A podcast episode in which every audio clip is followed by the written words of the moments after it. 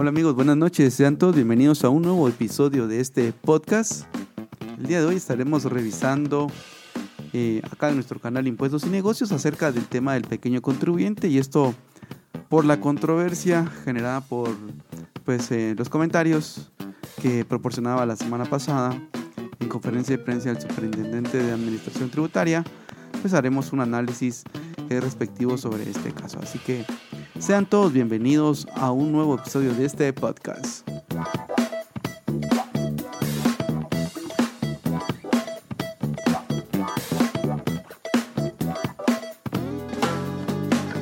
Muy bien, y así que haciendo un análisis en qué consiste los monotributos y esto porque a mí me gusta explicarlo siempre desde cero para toda la audiencia que nos sintoniza y que, y que está con nosotros, porque básicamente lo que tenemos en cuanto al tema de, del impuesto establecido para los contribuyentes es un monotributo. Entonces, un monotributo realmente es un impuesto que unifica el componente del IVA y del impuesto sobre la renta, ¿verdad? Y así que es una cuota mensual, ¿verdad? Que hace más fácil cumplir con las obligaciones tributarias y únicamente, pues, de acuerdo con esa normativa general, pues uno podría llegar a pensar de que únicamente se deben determinar con ciertos principios o valores determinados de la ley, digamos como por ejemplo la facturación, para poder determinar la obligación tributaria y poderlo pagar. Así que esa es realmente una definición general que podríamos denominarla como monotributo. Y ahora entremos a ver qué es lo que establece la normativa de la ley del IVA, donde están establecidos los pequeños contribuyentes.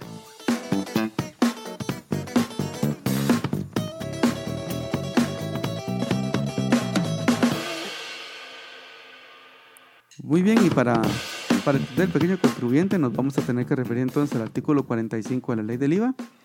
Ahí se establece que las personas individuales jurídicas cuyo monto de venta de bienes o prestación de servicios no exceda de 150 mil quetzales en un año calendario podrán solicitar su inscripción al régimen de pequeño contribuyente.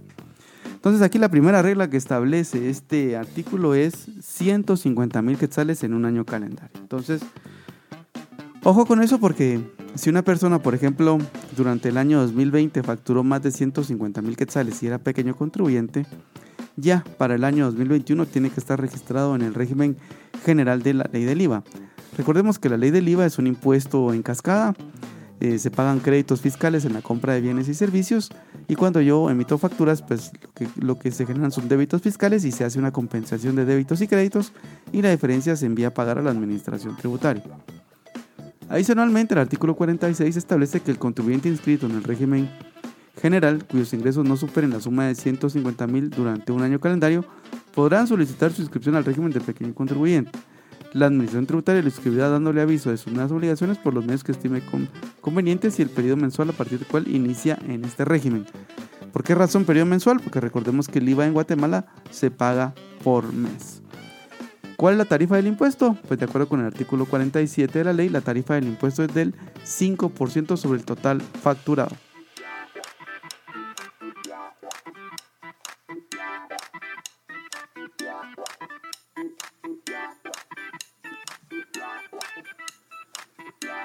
También la norma establece en el artículo 48 que el impuesto se debe de pagar en el mes siguiente, ¿verdad? Entonces, eh, repasemos lo que establece el artículo 48. Dice que las personas individuales o jurídicas entes o, patrimonios que sean agentes de retención del impuesto al valor agregado y los que hayan contabilidad completa y signen la administración tributaria deberán actuar como agentes de retención del impuesto al valor agregado. ¿Y esto porque Cada vez que un pequeño contribuyente le presta servicios a una entidad de este estilo, pues se le deben de practicar retenciones. Si no se le hacen retenciones, entonces el impuesto se debe de pagar en el mes siguiente. ¿Cuáles son las obligaciones del pequeño contribuyente? Estas las encontramos en el artículo 49 Aquí establece que el contribuyente inscrito en el régimen de pequeño contribuyente para efectos tributarios únicamente debe llevar el libro de compras y ventas habilitado por la Administración Tributaria en el que debe registrar sus ventas y servicios prestados, los cuales puede consolidar diariamente en un solo renglón y podrá llevarlo en forma física o electrónica. También pues a los pequeños contribuyentes se les permite consolidar sus ventas por transacciones menores de 50 quetzales, pueden emitir una sola factura por por todas esas ventas hechas durante el día. Y también eh, lo que establece, al final este párrafo es bien importante porque dice que el valor que soporta una factura de pequeño contribuyente no genera derecho al crédito fiscal para compensación o devolución para el comprador de los bienes o, o al adquiriente de los servicios. Y esto porque lo que pasa es que lo que pagan los pequeños contribuyentes no es IVA, sino lo que pagan es un monotributo que hace las veces de básicamente compensar todo lo que pagarían de IVA y de ISR y de ISO. La misma norma hace ver que pues, lo que se está documentado con la factura es costo en el caso del impuesto sobre la renta. El artículo 50 de la norma establece que el contribuyente puede permanecer en este régimen siempre que sus ingresos no superen la suma de 150 mil quetzales durante el año calendario anterior. O sea, vuelvo a hacer énfasis, si alguien, un pequeño contribuyente durante el año 2020, superó la cifra de 150 mil quetzales, entonces debería de pasarse en automático en el año 2021 ya como un contribuyente normal, ¿verdad? Al superar dicha suma deberá solicitar su inscripción al régimen general, de lo contrario la administración tributaria lo podrá inscribir de oficio en el régimen normal o general, dándole aviso de las nuevas obligaciones por los medios que estime convenientes y al periodo mensual a partir del cual inicia en el régimen normal o general. Ojo con esto porque aquí prácticamente lo que estaba obligando es al pequeño contribuyente a elegir un nuevo régimen, ¿verdad? A pasarse al régimen general y también anotarse en los demás regímenes de impuestos sobre la renta que le toque eh, a este pequeño contribuyente, Entonces, básicamente esto es lo que establece la ley respecto al tema del pequeño contribuyente. Entonces, eh, si ustedes se dan cuenta, vamos a revisar un tema importantísimo que está dentro del artículo 49, que es el último párrafo, y dice, los contribuyentes inscritos en este régimen quedan relevados del pago y la presentación de la declaración anual, trimestral o mensual de impuesto a la renta o de cualquier otro tributo acreditable al mismo. Y todos sabemos que el otro, otro impuesto acreditable no es nada más y nada menos que en el caso de ISO.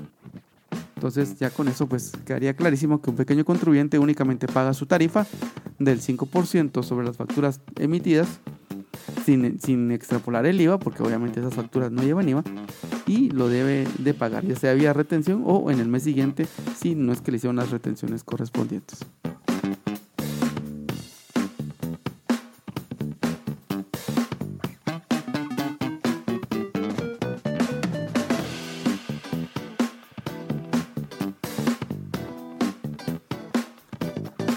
Bueno, ¿y qué pasa cuando un pequeño contribuyente supera la regla de los 150 mil quetzales anuales que establece la norma?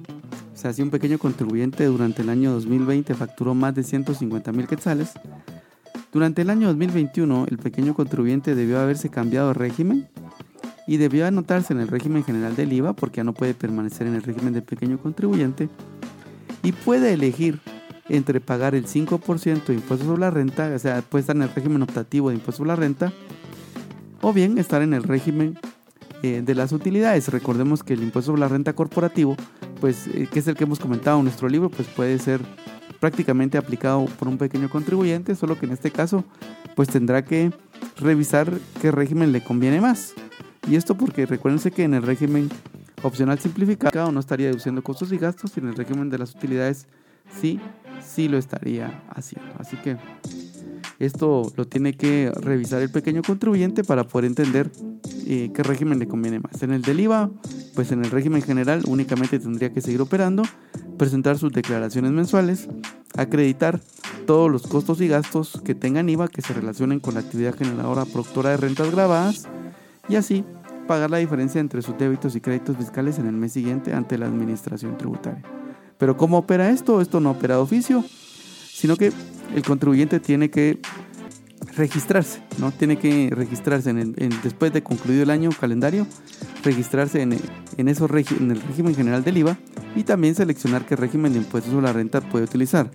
A lo que es importante es que si la ley dice que el fisco lo puede anotar eh, de oficio, pero yo creo que lo tendría que ah, adoptar de oficio en el régimen general del IVA e indicarle que él se tiene que actualizar en cuanto a su régimen de impuesto a la renta para pagar el ISR que le corresponda.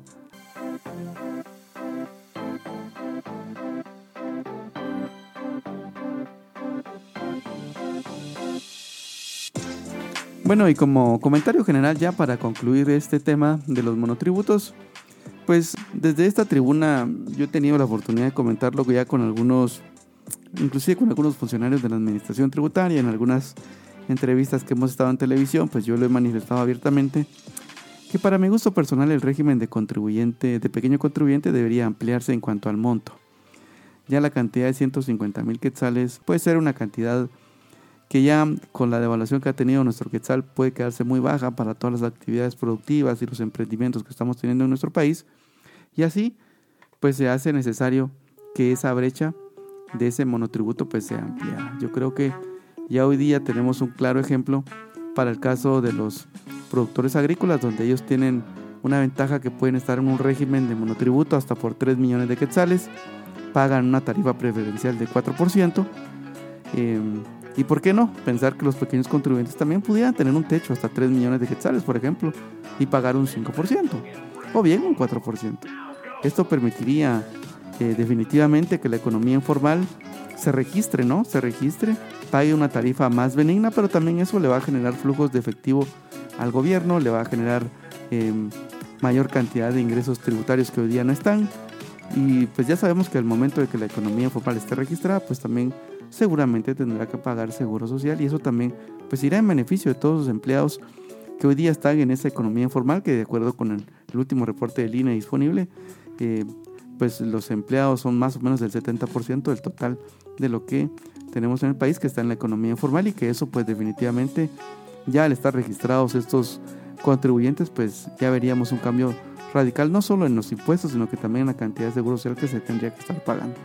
Así que yo creo que es un tema a evaluar Creo que es un tema interesantísimo que se puede promover a nivel del Estado, porque el Estado también lo que necesita es eh, establecer nuevas reglas para que la economía funcione y adecuar las, las normas. El, techo de los 150 mil quetzales para mí ya se quedó atrás ya hace varios años por el tema de la evaluación y ahora pues ya vemos cómo pues fácilmente una persona pues podría rebasar ese techo de los 150 mil quetzales pues trabajando duro como son los guatemaltecos y entonces yo creo que tener un techo más alto pues podría funcionar perfectamente. Ahora que tenemos el tema de factura electrónica pues se pueden controlar de mejor manera a los contribuyentes y luego pues pedirle que liquiden sus obligaciones tributarias como corresponde. Así es amigos, eh, pues con esto concluimos el podcast del día de hoy, espero que les haya gustado. Eh, de esto también hemos preparado un artículo que lo estaremos compartiendo también en nuestras redes sociales. Así que mm, les agradecemos como siempre su audiencia y seguimos conversando el día de mañana. Les mando un gran abrazo y espero que estén muy bien. Por favor, cuídense porque el virus todavía anda por ahí, anda por ahí afuera, así que tengan cuidado, por favor, usen su mascarilla. Nuevamente, que estén muy bien, cuídense. Chao.